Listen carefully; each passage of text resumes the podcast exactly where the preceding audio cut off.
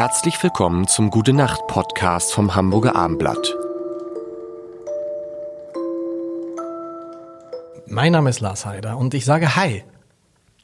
Hi. Zu Lisa, zu Lisa Neubauer hinter dem Schalter, Hallo. hinter dem Schalter, oh, hinter dem Schalter 3. Ähm, Guten Abend. Ihre Papiere bitte. Ihre Papiere, oh, ihre, oh Gott, Ihre Papiere bin so lange, ich bin so lange nicht, so, so, man will sich immer gleich einschleimen. Ne? Ich bin so lange nicht geflogen. Nein, ähm, ich wollte dich fragen, ähm, wie du das machst, weil mir fällt es schwer, auch nach zehn Jahren noch, wenn ich im Raum bin mit mächtigen Personen, dann geht mir, wie wir in den 60er Jahren gesagt haben, manchmal die Düse. Also das ist schon, ich lasse mich dann davon einfangen. Also mächtige Person angefangen, ab, für mich ist es ab Ministerpräsidenten aufwärts. Wo ich sage, hm, schon, da ist man schon so, wie lässt du dich davon nicht gefangen nehmen, wenn du mit Emmanuel Macron plötzlich zusammensitzt oder mit Angela Merkel oder mit wem auch immer?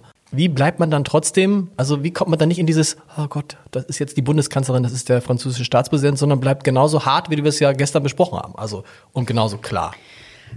Weil wir machen kein Power-Talking. Also meiner, mein Eindruck wäre, dass ganz, ganz viele Gespräche, die man so unter so in Anführungszeichen mächtigen Menschen führt, das ist eigentlich nur eine Verhandlung davon, wer wichtiger und mächtiger ist. Und das fängt ja mit so Gesten an. Es gibt ja auch so ganz absurde Sachen. Ne? In manchen Kulturen ist es so, dass es dann immer darum geht, wer geht zuerst und zuletzt durch die Tür rein. Und das sind so Codes, die ja auch bei uns total gnadenlos fortgesetzt werden. Ne? Wer sitzt wo in welcher Sitzordnung neben irgendeiner anscheinend noch wichtigeren Person? Wer steht auf dem Foto rechts, links? Wie begrüßt man sich? Wer spricht zuerst? Wer spricht wie lange, wie laut, wie deutlich? Und all das ist alles nur so eine Art, also gefühlt zumindest, ist eigentlich so, eine, so ein, so ein Powerplay halt. Und wir machen kein Powerplaying. Wir sagen, hey, es gibt eine Krise und im besten Fall hätte dich drum gekümmert in den letzten 30 Jahren, aber ihr habt es schlimmer gemacht und dann runtergeredet. Darüber müssen wir sprechen. Das sind die Fakten, deshalb sind wir hier. Und jetzt so können wir gucken, äh, sozusagen, wie wir da irgendwie. Aber, aber denkst du nicht mal zwischen, denkst du nicht mal zwischendurch, Luisa, nimm dich zusammen, es ist, es ist die Kanzlerin, es ist der Präsident, so kannst du mit dem, also gibt es dann so Momente, so kannst du mit dem oder mit der nicht reden? Ähm, naja, das ist schon immer ein schmaler Grad, weil ich mich schon, also so, und ich habe schon auch so ein Respektding, dass ich schon eigentlich finde, wir müssen alle höflich und freundlich sein und ich probiere es natürlich zu vermitteln, äh, zu verbinden. Aber an sich nein. Ich glaube nicht, dass es irgendwie einen Grund gibt, in, inmitten der existenziellen Krise unserer Zeit, in der Regierung immer und immer und immer wieder beweisen, dass sie entweder nicht verstanden haben, worum es geht, oder fahrlässig entscheiden, dass sie die Sache ignorieren wollen. Da ist doch jetzt nicht die Zeit gekommen, um sich nochmal um 50 Floskeln Höflichkeiten rumzuwinden, bevor man sagt, hey, wir finden es nicht cool, was sie machen. Gibt es auch nicht am Anfang so Smalltalk? Äh, ja, manchmal Ein bisschen. sch- ein bisschen Smalltalk schon, aber wir haben auch alle keine Zeit dafür. Ja. Und ich, wenn ich wir also solche Gespräche führen, ist es, kann man auch darüber streiten, wie sinnvoll und wichtig das ist. Ich glaube, es gehört aber eigentlich so ganz gut zur Demokratie dazu. Aber dann denke ich so, hey, wir haben jetzt eine Stunde Zeit, vielleicht im besten Falle ein, ein Gefühl dafür zu vermitteln, warum wir das machen, was wir machen und warum unser Appell in diese oder jene Richtung geht und was vielleicht Optionen wären für Regierung zu handeln. Und Geben Sie dir den Eindruck, das ist mir mal passiert mit einer nicht näher ähm, zu benennenden Chefin eines großen westeuropäischen Landes bei einem Interview im Bundeskanzleramt, ähm, wo, äh, wo sie mir wirklich das Gefühl gegeben hat, du hast halt keine Ahnung. das hat sie dir gegeben. Sie hat mir das, das war, also, also, vielleicht ist es auch so, sie hat das Gefühl so, also sie hat dann irgendwann gesagt nach fünf Minuten zu meinem Kollegen und mir, können wir jetzt mal über was anderes sprechen, das interessiert mich nicht.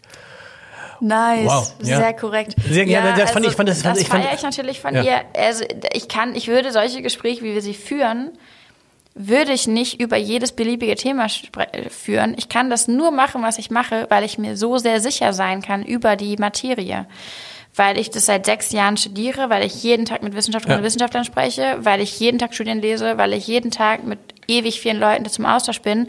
Und ich eigentlich, und das geht ja nicht nur mir so, sondern viele von uns, wir uns schon sicher sein können, dass wenn es zu den harten Fragen kommt von Klimakrise, Klimaschutz, Artensterben, ökologischer Ausbeutung, Flächendegradierung, Landnutzungswandel, Agrarsysteme, Agroforsting und all das, dass wir mindestens, wenn nicht besser, mindestens so gut und wenn nicht besser informiert sind als unser Gegenüber.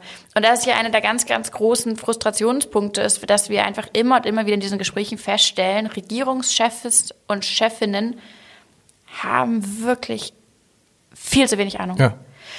Und zu der Frage von, äh, das finde ich, das muss ich gerade schmunzeln, als du meintest hier, ähm, ob wir nicht Angst haben, weil es ja der Präsident von dem und dem Land Nee, nicht- und sowas. nicht Angst, wir aber sehen, man ja, denkt- aber so ein bisschen Beklemmung. Ja. Also wir sehen die auch kommen und gehen.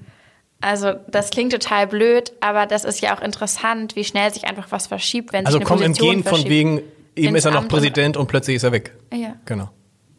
Wir werden sehen, wir sprechen noch darüber, wer denn in diesem Jahr kommt und geht. Das wird ja, das wird ja so sein. Gute Nacht. Gute Nacht. Weitere Podcasts vom Hamburger Abendblatt finden Sie auf abendblatt.de slash podcast.